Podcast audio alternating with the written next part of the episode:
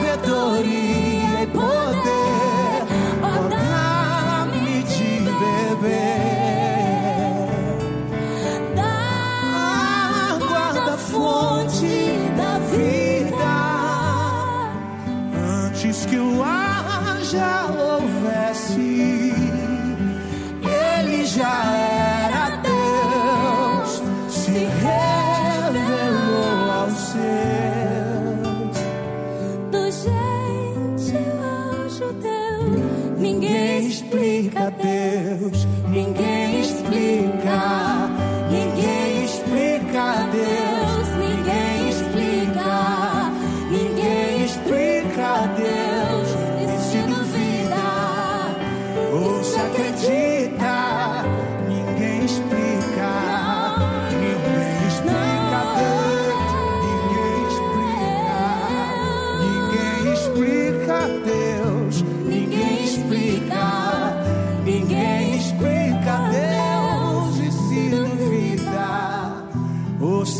acredita, ninguém explica, ninguém explica Deus.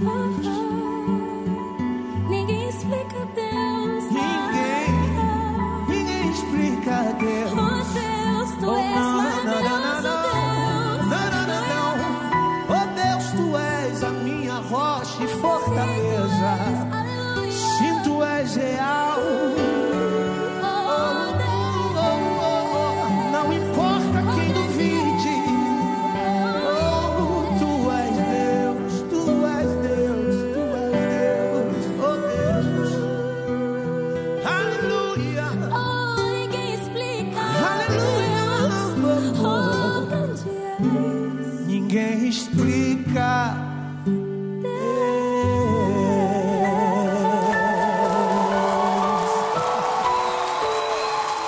por aquilo que Deus está fazendo, por aquilo que Ele está operando, e Ele continua sendo, sendo Deus. Ele é Deus para você? Você consegue perceber esse cuidado de Deus por você? Como Ele é maravilhoso, como Ele é bondoso, como Ele pensa em tudo, em todos os detalhes. E eu já já vou falar uma coisa que aconteceu hoje, dos detalhes como Deus Ele pensa em cada, cada coisinha mínima, eu queria conhecer aqui os meus amigos. A cada noite, hoje é a nossa última noite aqui com vocês.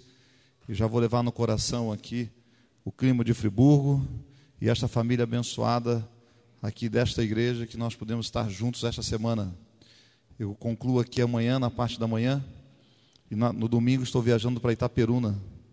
Então peço que vocês orem por nós, estaremos em mais um evangelismo lá e que Deus possa estar derramando suas bênçãos sobre o bairro do Lions, onde estarei a partir de domingo à noite. E eu conto com as orações de vocês. Eu queria conhecer os meus amigos do cartão, muitos têm vindo a cada noite, e a cada noite a gente entrega um cartão como esse aqui na recepção. O casal já está ali, manifestou seu cartãozinho. Há mais alguém que recebeu este cartão na entrada? Isso, ah, já te entregaram aí, viu, brother? então pega o cartão em mãos. Olha, ele aqui não recebeu. Aqui à minha direita, por gentileza, Amarildo. Isso, não deixa ele sem cartão, não. O Edson e Edson, pega sua bênção. Hoje a Fernanda preparou uma mensagem musical para consagrar a sua vida no final da mensagem de hoje. Tá bom? E, e nós vamos ler agora aqui o título ou a proposta desse cartão de hoje. Para ser um vencedor, eu preciso consagrar a minha vida ao Senhor. É isso mesmo? Então marca aí. Para ser um vencedor, quero permanecer firme, firme na fé. Você tem fé? Firme na fé que você tem. Não é a fé que o outro tem, não. É a fé que você que você tem. Marca aí. Para ser um vencedor, desejo ser batizado em breve. Se é isso, marca aí. É seu desejo, é sua vontade? Então marca. Para ser um vencedor, decidi andar com Jesus todos os dias. Amém, não é? Isso é uma boa, uma boa decisão. Andar com Jesus todos os dias. E aí coloca o seu nome, o seu contato e por quem você foi convidado. E no final aqui da mensagem de hoje, você guarda agora o cartão. Eu vou convidar você para fazer uma oração de consagração por sua vida. A Fernanda preparou uma música, vai cantar para este momento. Tá joia? Combinado assim? Beleza? Então guarda ele aí. O que aconteceu hoje? Hoje eu fui abençoado com o convite do pastor e do Wallace para uma visita pastoral hoje à tarde. E a visita se estendeu um, um pouco do previsto. E eu estava indo almoçar aquela hora, eu tinha terminado uma reunião. E eu estava concluindo uma reunião quando vocês me ligaram. Eu já estava indo, já perto do centro, que eu ia procurar algum local ali. E, eu acabei passando demais do ponto. Eu estava estacionado não sei aonde, mas era um lugar que dava para parar o carro. E aí eu parei ali e, e, dei, e ali, dali eu comecei a reunião. Então marquei já no centro, dali já fiz a reunião. Quando o pastor me ligou, já devia ser quase umas duas da tarde. Cheguei aqui, era às duas e meia, né? E daqui a gente seguiu para a visita. Então não deu, deu tempo de eu comprar nada para comer. Então não almocei e também não ia comer nada agora à noite. E eu cheguei já pensando, é Senhor, está nas tuas mãos, a água não falta. Então vamos que vamos. Mas eu pensei já, deve ter algum chá depois à noite lá no culto, aí já vai ser o chá, já vou me garantir com o chá. Mas aí, quando eu cheguei lá, eu estou hospedado aqui no, no sítio do professor Enoque Cajonô, não sei quantos conhecem, eu estou hospedado lá. E quando eu cheguei, o que, que tinha pendurado na porta? Um lanche. Eu não pedi nada para ninguém. Quem cuida de você? Ele é Deus, independente das circunstâncias. Viu? Deus cuida de você. Então não se preocupe, confie nele. E o tema que nós vamos falar essa noite tem de ver, depois de tudo isso, depois de uma semana como essa, como vai ser? Depois dos compromissos que você assumiu com Deus aqui esta semana, como é que vai ser depois? Depois de tudo isso, depois dessas situações que nós estamos passando de pandemia, porque é natural, após uma grande situação como essa, as pessoas se acostumarem. Sabia? A minha esposa, ela é enfermeira. Eu morava em Búzios nessa ocasião e ela começou ali é, já exercer o seu primeiro trabalho no hospital. E passado ali uns cinco meses trabalhando naquele lugar, minha esposa chegou em casa em pranto, soluçando, não parava de chorar. E eu pensei, foi mandado embora, deu ruim. E eu perguntando, e aí, está tudo bem? Não, não está bem. Começou a chorar. Você foi mandado embora? Não, não tenta adivinhar. E começou a chorar. Falei, rapaz, estou tentando ajudar, né? Já passou por isso? Não. não é? E eu tentando descobrir o que, que era. E fazia perguntas, ela só chorava, então fiquei quieto. Depois que ela conseguiu acalmar, ela disse: Morreu meu primeiro paciente hoje. Ele estava na UTI já há três meses. E, e foi muito difícil vê-lo morrer sem poder fazer nada. Isso machucou profundamente o coração dela. Passado alguns meses, e ali aquelas semanas para mim, fiquei pensando, analisando, Senhor, me dê forças, porque se toda vez que morrer alguém no hospital, minha esposa agir dessa maneira, eu preciso estar em paz e tranquilo para ajudá-la. Não sei como vai ser as os próximos situações, mas eu sei que o tempo passou e um ano depois eu perguntei para ela: "E aí, está tudo bem?" "Está." "E lá no hospital?" "Não, tá bom." "Você continua no mesmo setor?" "Continuo." Falei: "Vem cá, parou de morrer gente lá?" Ela, não, pergunta besta que você está fazendo, sempre morre gente do hospital. Ah, então continua morrendo gente? Falei, continua. Falei, e por que, que você não chora mais? Ela se acostumou. Depois de tudo isso, como vai ser? Depois que essa pandemia passar, como vai ser? Depois que a dor passar, como vai ser? Depois que a porta de emprego se abrir, como vai ser? Depois de tudo isso, eu quero que você pense sempre nesta frase: depois de tudo isso. Depois de tudo isso. À medida que o mundo passa freneticamente pelo século 21, você já parou para se perguntar ou para pensar em qual é a maior necessidade? Qual é a maior necessidade do mundo? Qual é a maior necessidade desta cidade? Qual é a maior necessidade do bairro onde você mora? Qual é a maior necessidade de sua família? Qual é a maior necessidade da sua vida? do seu casamento, da vida de seu filho, qual é a maior necessidade da empresa onde você trabalha, ou da empresa que você dirige, qual é a maior necessidade? Queridos amigos, do que os homens e as mulheres que vivem neste século mais necessitam? Qual é o clamor da humanidade? Qual é o clamor das pessoas? O que elas mais necessitam? Ao redor do planeta, queridos, as pessoas buscam desesperadamente por uma palavra chamada esperança.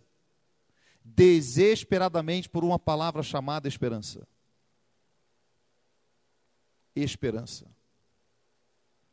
Na visita que fizemos hoje, essa palavra ficou bem evidente, porque tratou de uma família que perdera tudo naquela E quantas famílias né, perderam tudo naquela catástrofe que deu aqui há 10 anos atrás, em 2011. E uma palavra que fez com que eles pudessem recomeçar, né? Eles literalmente começaram e recomeçaram de novo porque perdeu tudo. Não perderam as vidas, mas perderam tudo. Esperança. Vocês notou? Esperança. A esperança encheram, encheu a vida daquele, daquelas pessoas de que poderia ter um mundo melhor. E se agarraram à esperança. Emil Browner disse: Como oxigênio para os pulmões, assim é a esperança para o espírito humano. A esperança é uma tábua de salvação para o nosso espírito. A esperança provê provê encorajamento para o futuro. A esperança é o elemento que levanta o espírito humano e nos faz prosseguir em meio aos desafios que nós enfrentamos. Esperança. Esperança. E o que é esperança? Alguém certa vez definiu esperança como uma qualidade intangível que nos permite enxergar além das dificuldades da vida, vislumbrando um amanhã melhor. Esperança. Está contida em muitos e muitos outros lugares. Em uma visita que fiz, certa ocasião, a um determinado museu na cidade do Rio de Janeiro, eu me deparei com a seguinte frase: que, que amanhãs você espera para o futuro?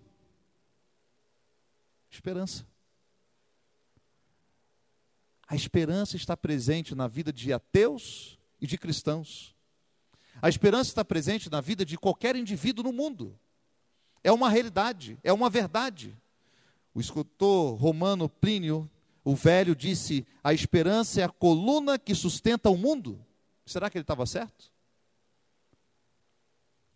Será que nós podemos concordar com esta, com esta afirmativa de Plínio? A esperança é a coluna que sustenta o mundo? E eu poderia concordar com ele e dizer com certeza. Sem esperança, o mundo está fadado ao desastre. Quando a pandemia chegou, qual era a esperança? Oi? A vacina. Então todo mundo se agarrava ao quê? A vacina. Até que gradualmente as coisas foram passando e a gente foi se acostumando a lidar com essas circunstâncias de adversidade causada pelo, pela Covid-19. Mas veja que rapidamente o mundo se encheu de esperança, não logo logo vai vir uma vacina. E todo mundo correu em busca da, da vacina.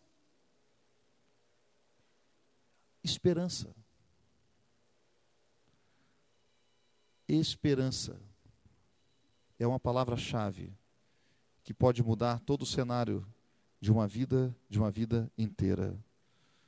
Certa ocasião, eu li uma história registrada em um livro de um adolescente que foi acometido por queimaduras. E em seu país, quando uma criança era cometida de, de uma situação tão grave como a dele, o governo providenciava uma professora para auxiliá-lo em algumas disciplinas escolares para ele não perder o ritmo escolar. E ele estava se recuperando e essa professora foi visitar o hospital e quando chegou lá, ela se assustou com o que viu, porque era desesperador a condição de recuperação daquele que obtivera mais de 70% do seu corpo queimado. A situação era difícil. E a professora ficou meio sem palavras. E apenas disse para ele: Eu vim aqui te ensinar aritmética e te ensinar a somar. E no fundo do fundo, aquela professora pensava assim: Como é que eu vou ensinar isso para esse menino? Ele não tem muitos dias de vida. E ela começou a fazer isso, fez isso aquela semana. E na semana seguinte, a equipe médica convidou aquela professora para conversar e disse: Olha, eu não sei o que você fez. E ela pensou: Olha, eu não fiz nada de errado. Eu apenas estou vindo aqui para ensinar a ele alguma coisa. Olha, ele está se recuperando em uma velocidade que nós não imaginávamos. O que, que você falou com ele? O que, que você conversou com ele? Qual foi o antídoto para você motivar tanto esse garoto que ele está surpreendendo toda a equipe médica. Essa semana foi a melhor semana dele, porque ele estava caminhando muito devagar em sua recuperação e, e nessa velocidade, parece que cada dez passos que ele dava para frente, um ele voltava para trás e o negócio não estava caminhando, ele poderia, estava correndo risco de vida. Até que ele perguntou, então, ela perguntou ao menino como estava sendo a experiência dele com as aulas. E aquele garoto declarou o seguinte: professora, ninguém mandaria alguém para ministrar aula para outro se este outro fosse morrer. E quando a senhora entrou na porta do quarto e disse que era professora que me ensinaria algumas matérias da escola, o meu coração se encheu de esperança e eu me agarrei nisso. A esperança curou aquele menino de alguém que de alguma forma acreditou que ele ainda poderia estudar. A esperança pode mudar o quadro de um casamento que está à beira de um divórcio. A esperança pode mudar o quadro de alguém que está à beira do precipício.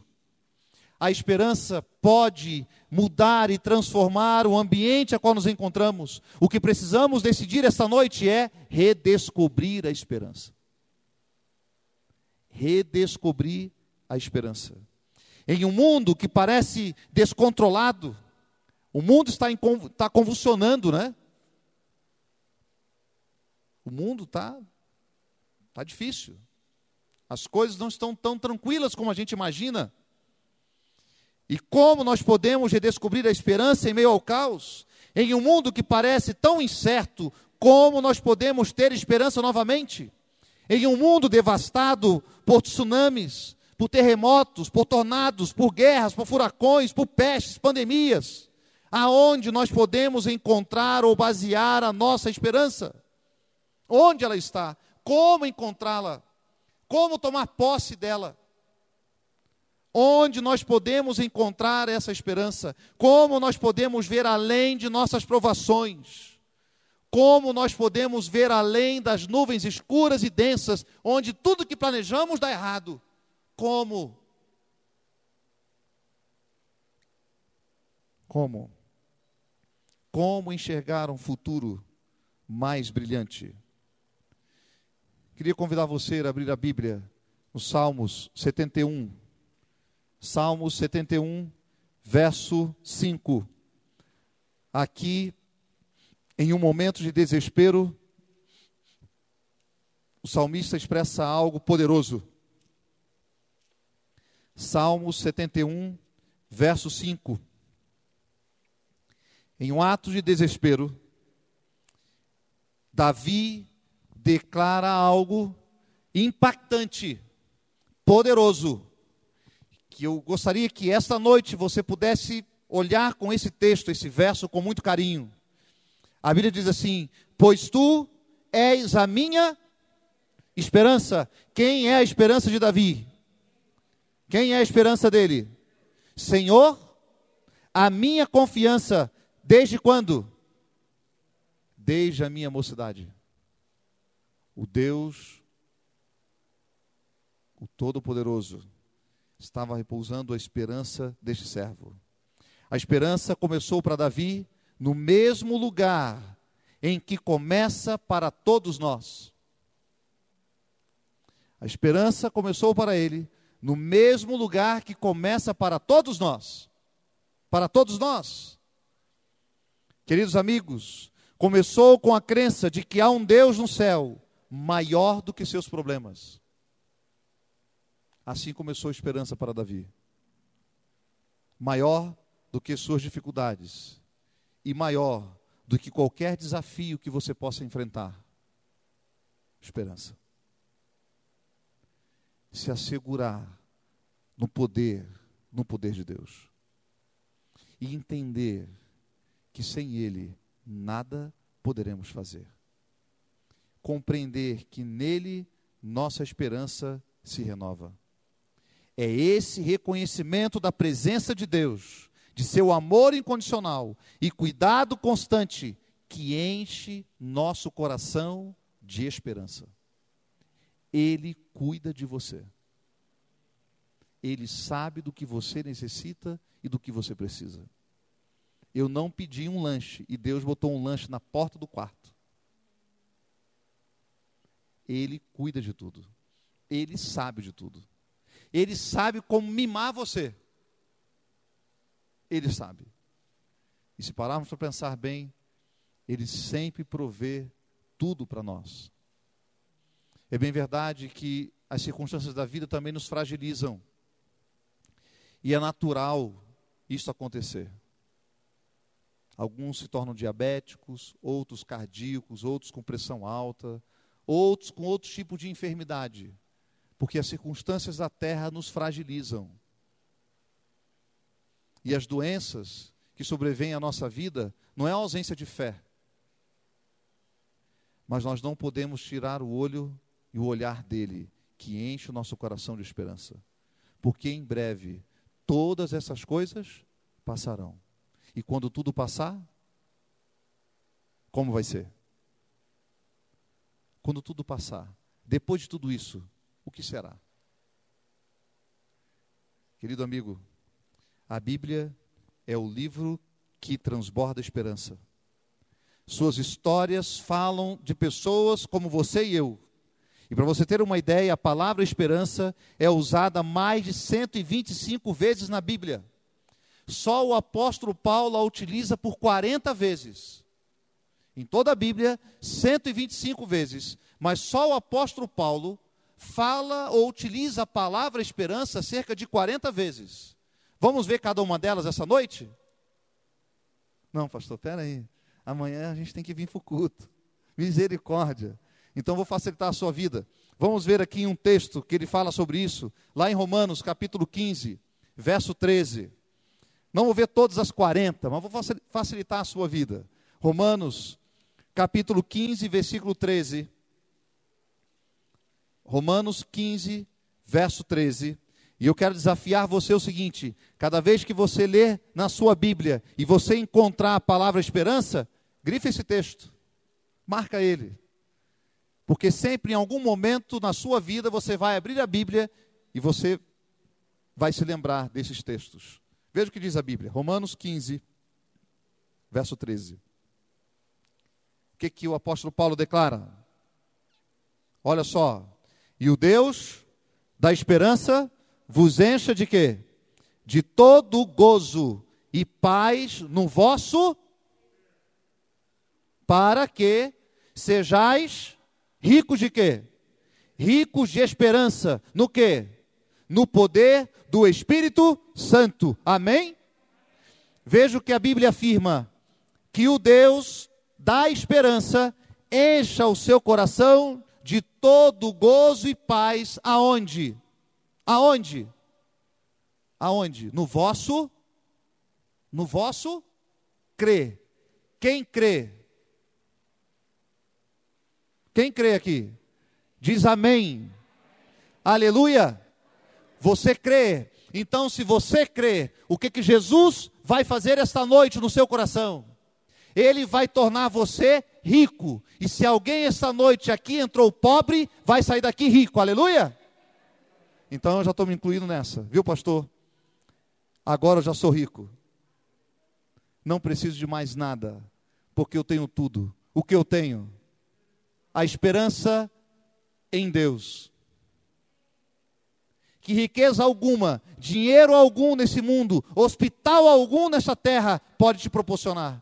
Então o apóstolo Paulo, ele nos chama a atenção em meio à crise e à dificuldade para olhar para o Deus de nossa esperança no nosso crer. Na fé que você tem, creia. E se você crê, Deus encherá o seu coração de esperança e você será rico da esperança que há em Cristo Jesus. É ou não é uma boa notícia? É ou não é algo surpreendente? É ou não é algo que mexe com o nosso coração? É ou não é algo que nos deve colocar assim, rapaz, agora eu vou voar, mano. Olha, aperta os cintos, porque com ele você vai fazer a maior viagem de todos os tempos. Segura, porque é bênção. Viu? Deposite fé no que Deus diz. Não tente entender a esperança. Não tente compreender como é que isso vai acontecer. Tenha fé. Ande. Tenha uma atitude. Porque quando nós temos atitude que Deus, de confiar nele, nossa perspectiva de ver as coisas mudam. E enche o nosso coração de confiança. Agora é bem verdade que no decorrer da vida você pode sofrer e vacilar. Mas saiba que o Deus da esperança nunca abandonou você. Por isso, querido, ao depositar a nossa esperança em Deus, que é maior do que qualquer problema, nosso coração transborda da alegria e paz na fé que possuímos em Cristo. Por isso, a certeza de que há um Deus que nos ama além do que somos capazes de entender, nos enche de esperança. Deus entende você mais do que você mesmo. Ele conhece você mais do que você mesmo. Ele sabe. E se ele não deu ainda aquilo que você acha que precisa, é porque ele sabe que você não precisa. Ou talvez ele ainda é moroso em entregar aquilo que você tanto pede, porque ele sabe que de repente o dia que você receber, você para de segui-lo. O que precisamos entender que a nossa vida de oração deve ser sempre maior do que aquilo que pedimos. Porque de repente, se aquilo que nós pedimos e Deus nos dá, de repente paramos de orar. E se paramos de orar, a gente para de respirar. E se paramos de respirar, por quatro minutos é caixa, caixa preta, vai direto. Viu? Isso, tem uns que conseguem ficar quatro minutos e meio. Eu nunca tentei. Nem se arrisque a tentar. Mas se você passa mais do que quatro minutos e meio sem respirar, se você voltar, já volta comprometido. Não é assim? Já está comprometido. Alguma coisa do seu corpo não vai funcionar como era antes. E a oração, como diz Ellen White no livro Caminho a Cristo, é a respiração da alma. Se eu não oro, estou morto. Mas se eu oro pedindo coisas, ainda que seja de forma egoísta, Deus talvez não tenha dado o que você pede, porque Ele sabe que o dia que te der, você para de orar. Então o que é melhor? Receber de Deus as coisas ou continuar uma vida de oração? O que é mais importante? Ser curado de uma enfermidade incurável, um milagre, ou não mais andar na presença dEle? Ou não mais estar com Ele?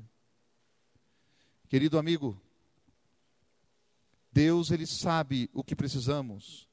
O que precisamos ter é a certeza de que Ele nos ama e que Ele está conosco. E Ele nunca é surpreendido.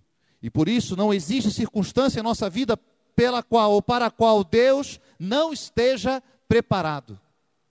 Não existe circunstância em nossa vida pela qual Deus não esteja preparado. Ele está preparado para tudo, para qualquer circunstância. Por isso, querido amigo, você precisa compreender que Ele pode todas as coisas. E lembre-se, a esperança não decepciona. A esperança não decepciona.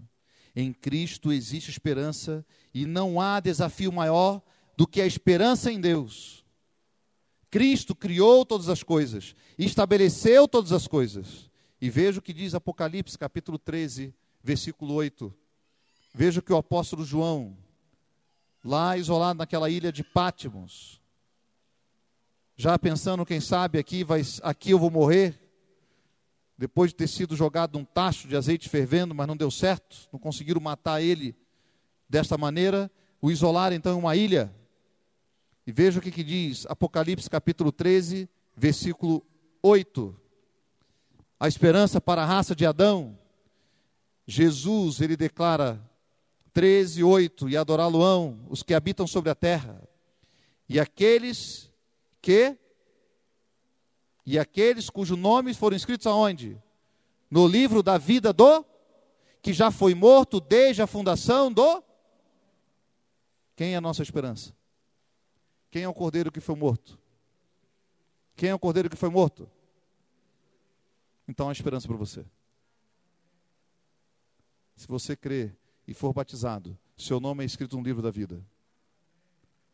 Que quando eu acredito em Cristo, assumo um compromisso com Ele. Assumo compromissos com as verdades dele, com os ensinos de Cristo, com a palavra de Cristo. Por isso, querida igreja, Paulo também declara, capítulo 6, 23 de Romanos, que o salário do pecado é a morte, mas o dom gratuito de Deus é a vida eterna em quem? Em Cristo Jesus, o nosso nosso Senhor. Por isso em Cristo nós encontramos graça, perdão e misericórdia que fluem naturalmente do seu coração. Amém? Em Cristo nós encontramos graça, perdão e misericórdia que fluem de um coração amoroso, de um coração que deseja nos resgatar, nos salvar. Por isso temos a esperança de nossas tentações, de que não, que não são grandes demais para ser vencidas, de que nossos desafios não são grandes demais para serem superados, de que nosso amanhã será bem melhor do que o presente. Ele nos assegura isso, porque ele ressuscitou. E como diz João, eis que faço nova todas as coisas, porque as primeiras coisas passaram. E se as primeiras coisas passaram, em um piscar de olhos, seremos transformados. Então a dor que transpassa a nossa alma, diz Ellen White, é um sisal na mão de Deus para modelar o nosso caráter para aquilo que está por vir. Ela também declara, e quando estivermos no céu e contemplarmos o sofrimento dessa terra, ao contemplar o céu, nós vamos dizer: o céu foi barato demais. A grande verdade é que o céu custou um preço altíssimo a morte de Jesus Cristo. É por isso que nós estaremos lá. Ele ressuscitou e garantiu o seu e o meu passaporte para o céu. Ele fez isso. Ele fez isso porque ele nos ama. Ele fez isso porque Ele deseja nos resgatar. E Cristo nos oferece muito mais do que a garantia de estar conosco hoje. A esperança que Jesus nos oferece nos faz enxergar além deste mundo e vislumbrar o porvir. E a Bíblia é clara ao mostrar isso. Vislumbrar o porvir. Ter a certeza daquilo que virá. Não será uma bomba atômica, queridos. Não será um nova, uma nova pandemia que vai destruir todas as coisas. Por isso o apóstolo Paulo, na carta ao Tito, ao jovem amigo Tito, ele escreveu no verso 13 e 14, aguardando a bendita esperança e a manifestação da glória do nosso Deus e Salvador Jesus Cristo, ele deu a si mesmo por nós, a fim de nos remir de toda iniquidade e purificar para si mesmo um povo exclusivamente seu, dedicado à prática das boas obras. E Jesus veio em sua primeira vinda para revelar o amor do Pai a cada pessoa e conquistar assim o direito legal de nos redimir. Era necessário que ele viesse, que ele viesse. Era importante que ele pudesse viver aqui, para morrer, para pagar o preço pelo seu pecado e o meu pecado. E ele veio, ele fez isso, ele realizou isso. Por isso a Bíblia está repleta, querido amigo, com a melhor de todas as esperanças: o retorno do nosso Senhor Jesus Cristo. Amém? Olha, eu te dei uma tarefa para casa. De você procurar na Bíblia as 125 vezes que aparece a palavra esperança. Agora eu vou te dar uma segunda tarefa. Existe na Bíblia 1.500 citações sobre a volta de Jesus, amém? Fica o dever para casa. Quer estudar as 1.500 agora? Já estou devendo, pastor, a 125 que eu só citei uma. Agora estou desafiando a estudarmos juntos as 1.500 vezes em que a Bíblia declara a breve volta de Jesus. A Bíblia então fala sobre a volta de Jesus e ela enfatiza em um a cada 25 versos do Novo Testamento. Ó, já te dei a dica onde aparece mais vezes. A cada 25 versos, um fala da volta de Jesus no Novo Testamento. É impressionante. E o que Deus quer dizer com isso? O melhor que nós esperamos não se concretizará nessa terra. Olhe para mim e entenda, porque há um misto, ou um misto, sei lá o que poderia chamar, é, não sei, fugiu a palavra aqui.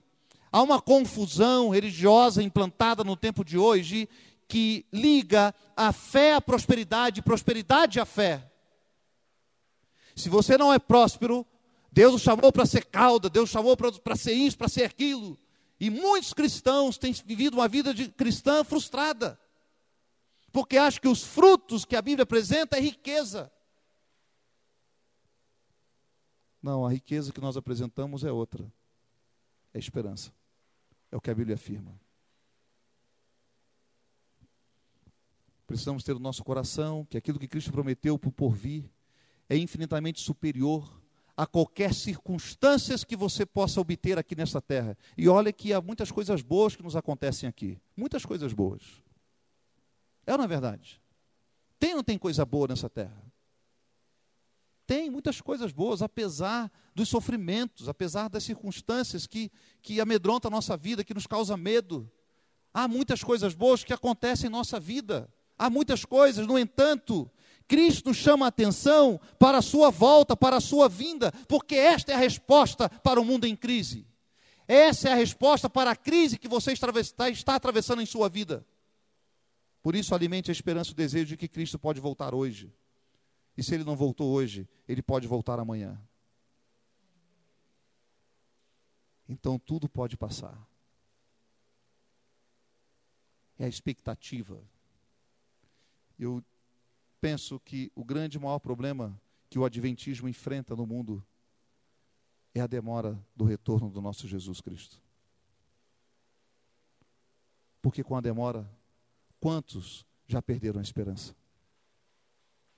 Quantos já jogaram a toalha?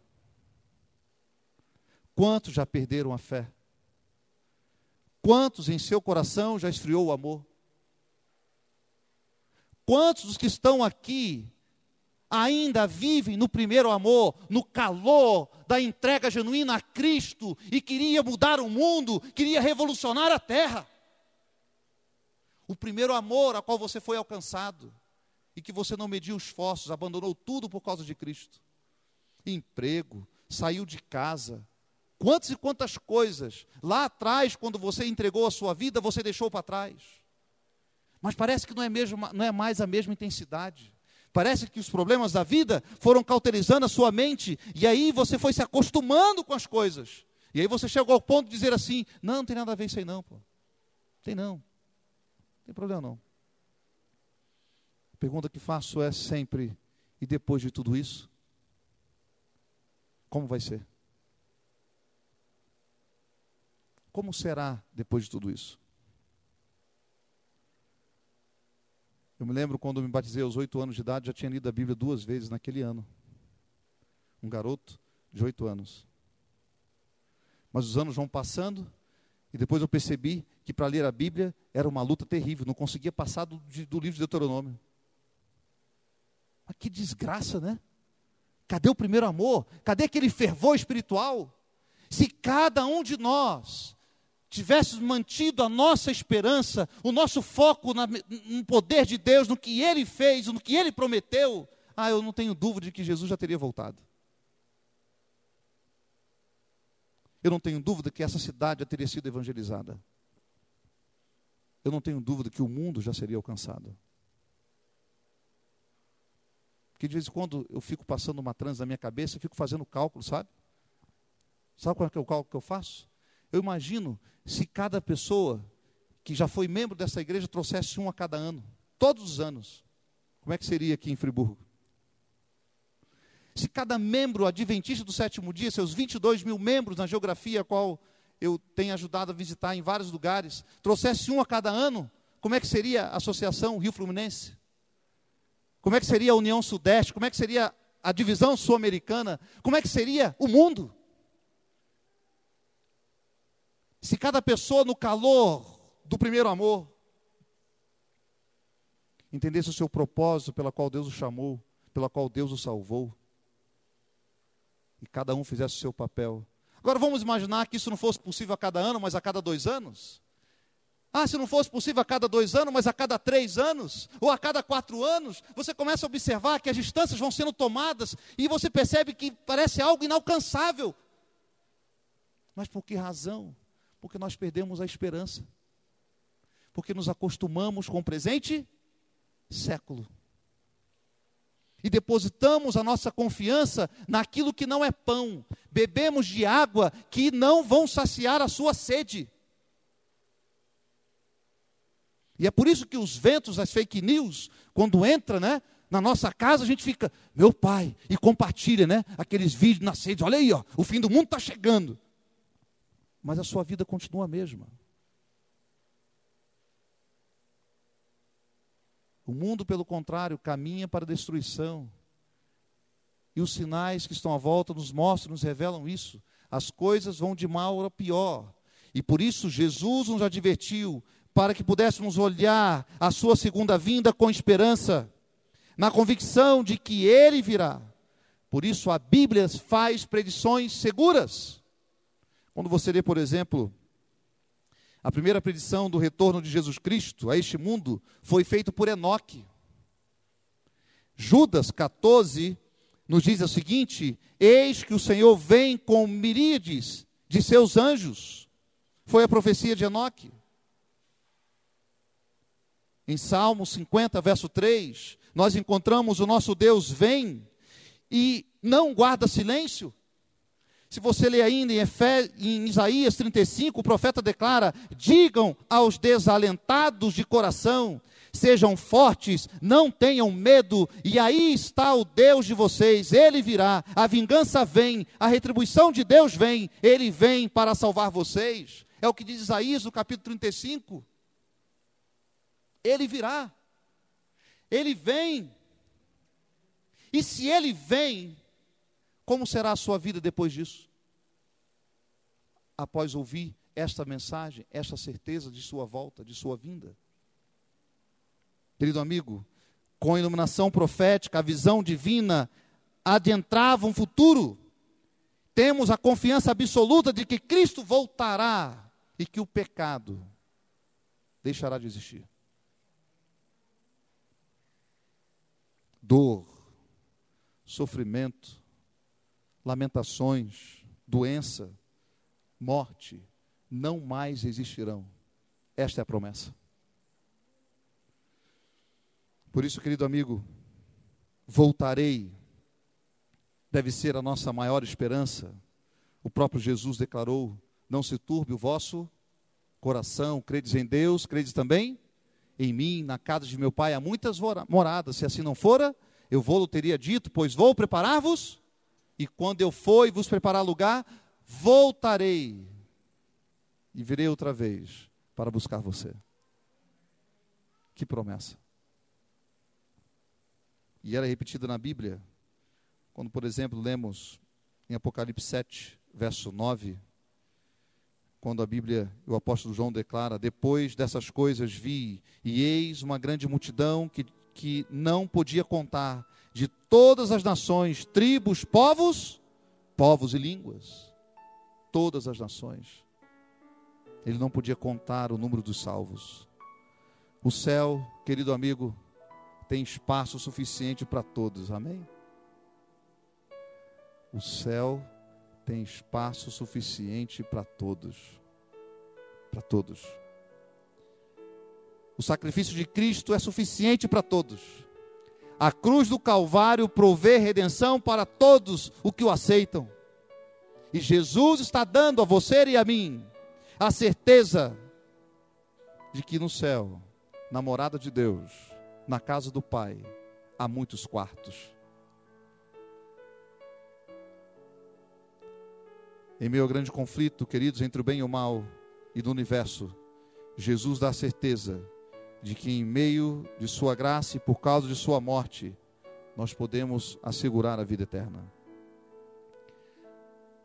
Mas ao longo da história nós encontramos algumas testemunhas fiéis que morreram sem vivenciar o cumprimento da promessa. Eu poderia citar aqui, por exemplo, Tiago, que foi decapitado por Herodes, E ele escreveu, antes de morrer, Tiago 5, 7. Portanto, irmãos, sejam pacientes até a vinda do Senhor. O que dizer das últimas palavras de Pedro, que foi morto, crucificado de cabeça para baixo, porque ele disse: Não sou digno de morrer como meu mestre. E ele declarou, segundo Pedro 3,13: Nós, porém, segundo a promessa de Deus, esperamos novos céus e nova terra, nos quais habita a justiça. Essas foram as últimas palavras desse apóstolo. Nós aguardamos um novo céu e uma nova terra. Não perca a esperança o que dizer das palavras de Paulo em suas últimas palavras, antes de ser decapitado, abatido, açoitado, preso. Ele declarou em sua primeira carta ao Tessalonicenses, capítulo 4, 16 a 17: o Senhor mesmo, dada a sua palavra de ordem, ouvida a voz do arcanjo e ressoada a trombeta de Deus, descerá dos céus e os mortos em Cristo ressuscitarão primeiro. Depois nós, os vivos, os que ficarmos, seremos arrebatados com eles entre nuvens para o encontro com o Senhor nos ares e assim estaremos para sempre com o Senhor.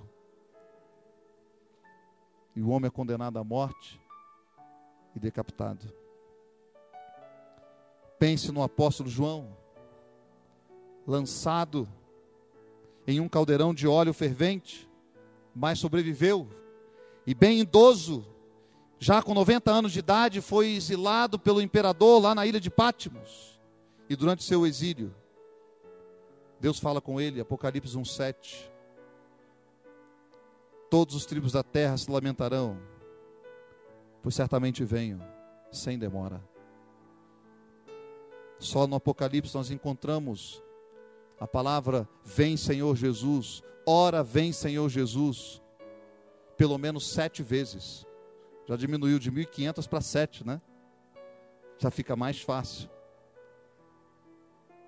Em Apocalipse 22, verso 12, João declarou: Eis que venho sem demora, e comigo está a recompensa que tenho para dar a cada um segundo as suas as suas obras. Ele vem. Ele vem. Com que expectativa você aguarda a volta de Jesus?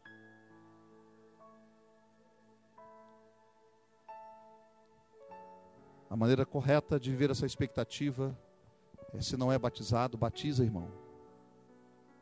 Esse é o chamado de Cristo para aqueles que querem se preparar, ou para aqueles que querem que Deus o prepare para o céu. O batismo é isso. É uma demonstração pública daqueles daquelas que aceitam e confiam na direção do Deus Todo-Poderoso, que confiam na direção desse Deus e entregam a vida a Ele. O apóstolo Paulo, em Filipenses 4, 7, ele disse assim: devemos estar cheios daquele que excede todo entendimento eles apegaram-se à palavra de Deus e não temeram a própria morte por causa da promessa. Nada, querido. Ainda que o inimigo tente contra a sua vida, ele não pode tirar de você a coroa da vida. Se a sua vida está alicerçada na palavra de Deus. E eu queria concluir a mensagem dessa noite com aquilo que, com duas passagens bíblicas. A primeira está em Atos. Este é o último momento em que os homens viram a Cristo. O último. E foi desta forma que eles viram Jesus subir, que ele virá. E esta cena não me sai da cabeça. Há muitas cenas na nossa vida que nos impressionam. Mas essa cena, com certeza, não saiu do coração e da mente dessas pessoas. Foi o último momento que eles viram Jesus em carne e osso. O último. O último momento que eu vi o meu avô em carne e osso, dentro de um caixão. Setembro do ano passado. é o último. Foi a última vez que os discípulos viram Cristo em carne e osso. Isso encheu o coração deles de esperança e um senso de urgência de pregar o evangelho o mais rápido possível, para que Jesus pudesse vir, para que ele pudesse voltar. O sentimento de saudade e de um desejo de ver Cristo voltar. Às vezes o mundo nos direciona apenas para ganhar, não é? A gente quer ganhar, ganhar, ganhar, ganhar ter, ter, ter, possuir coisas e coisas e coisas e coisas. E quanto mais temos, menos empreendemos no seu reino. Menos dedicamos em usar a nossa influência para alcançar pessoas. E às vezes nós achamos que o dízimo que devolvemos, é a oferta que entregamos, é suficiente para pregar o Evangelho. Deus não pediu o seu dinheiro, Deus pediu a sua vida. Deus não pediu o seu tempo, Deus pediu a sua vida. Deus pediu tudo. Ou é tudo ou é nada. Você entendeu? Tudo ou nada. Não há como servir dois senhores. Os discípulos nutrirem em seu coração um senso de urgência. E veja o que diz a partir do verso 9. Olha lá. Ditas essas palavras, foi Jesus elevado às alturas, à vista deles, e uma nuvem o encobriu dos seus olhos. E estando eles com os olhos fitos no céu, enquanto Jesus subia, eis que dois varões vestidos de branco se puseram ao lado dele, e eles disseram: Varões galileus, por que estáis olhando para, os, para as alturas? Esse Jesus que dentre vós foi assunto ao céu, virá do modo que os vistes foi a última vez. Agora vejam comigo Mateus, capítulo 24, verso 30. Mateus 24, versículo 30. Mateus 24, versículo 30 e 31.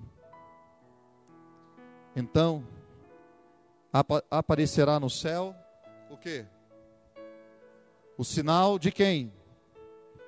Do filho do filho do homem.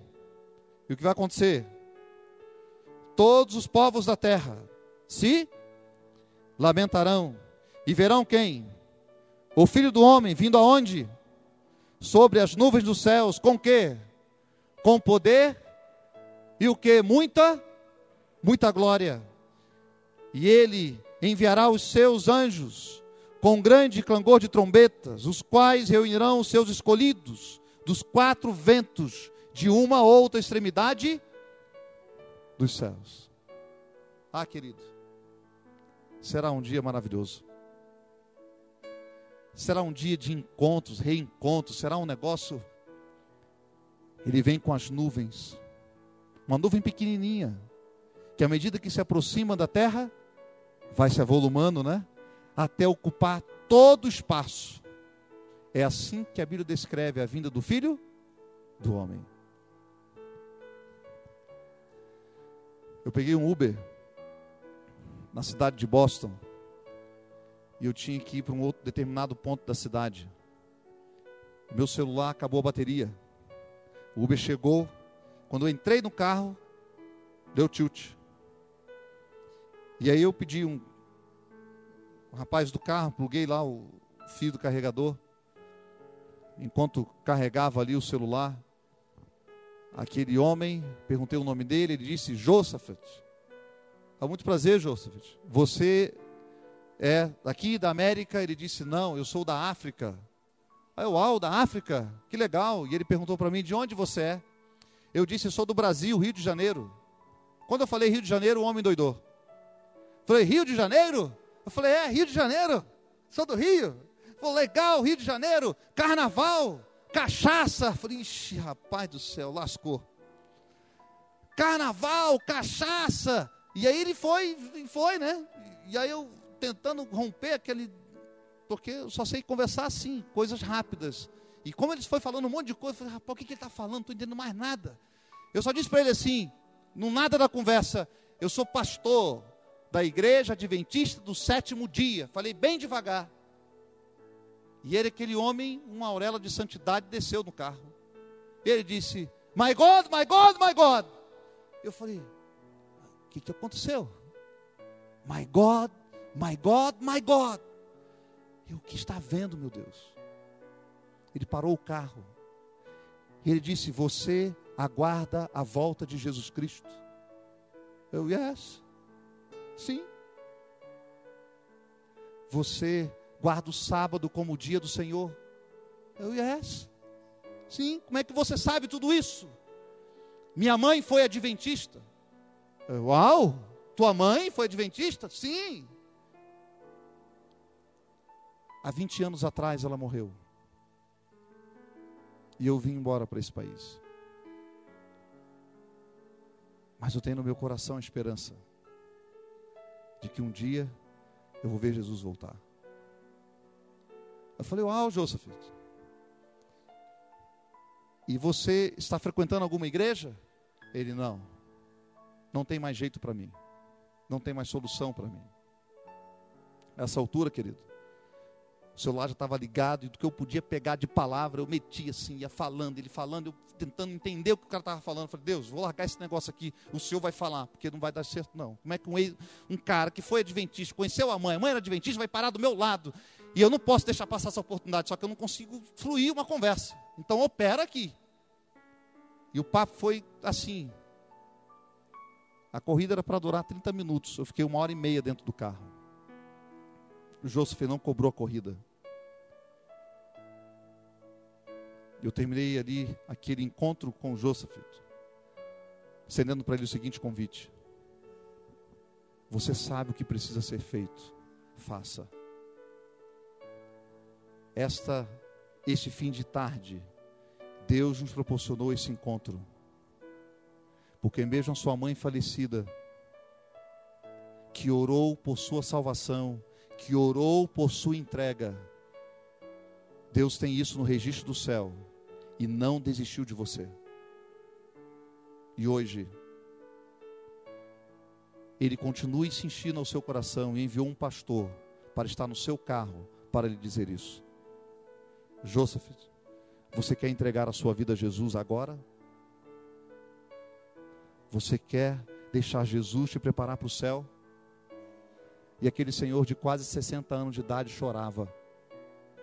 E chorava. E por fim eu chorei em português também e ele entendeu. Foi um chororô em inglês, um chororô em português, deu tudo certo. Nos abraçamos. Nunca mais eu vi o Joseph. Nunca mais. Mas o que eu sei é que aqueles que asseguram na esperança de Cristo têm a sua vida selada em Cristo Jesus. E eu falei para ele: procure uma igreja, peça o batismo e fique firme em sua caminhada com Jesus. Porque quando Jesus voltar, você vai ver Jesus e você vai ver a sua mãe. Você crê nisso, Joseph? Ele disse sim, eu creio. Pai eterno, Deus poderoso, que a tua esperança encha o nosso coração da alegria que provém de Cristo. Uma alegria plena, constante e contagiante. É a alegria da salvação. É a alegria da certeza de que em breve o nosso Senhor virá. E quando o Senhor voltar, colocará fim nesse mundo de pecado.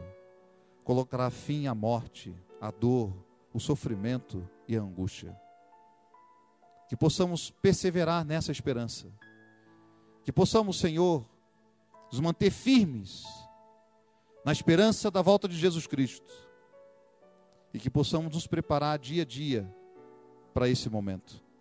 E para isto, demos um passo esta noite. Teus filhos pediram o batismo, demonstrando assim a fé na volta de Jesus. Que o Senhor possa preencher o coração desses teus filhos do teu amor, da tua bondade. E que a cada dia nós possamos renovar a nossa esperança e o nosso compromisso contigo. Todos que estão presentes esta noite também renovaram o compromisso com o Senhor, mas também colocaram diante do teu altar o nome de pessoas que conhecemos e que esta noite intercedemos por elas. Visite, Senhor, onde quer que elas estejam. As liberte das garras do maligno e encha o coração desses teus filhos e filhas de esperança. Por isso, eu, pastor Eliel, estamos aqui com cada cartão que representa cada pessoa. E desta maneira, consagramos a decisão desses teus filhos e a vida deles em tuas mãos. De igual forma, teus filhos levantam as mãos ao alto e desta maneira também consagram a vida ao Senhor. Leva-nos em paz e opera em nós o querer efetuar segundo a sua boa vontade. Em nome de Jesus. Amém, Senhor.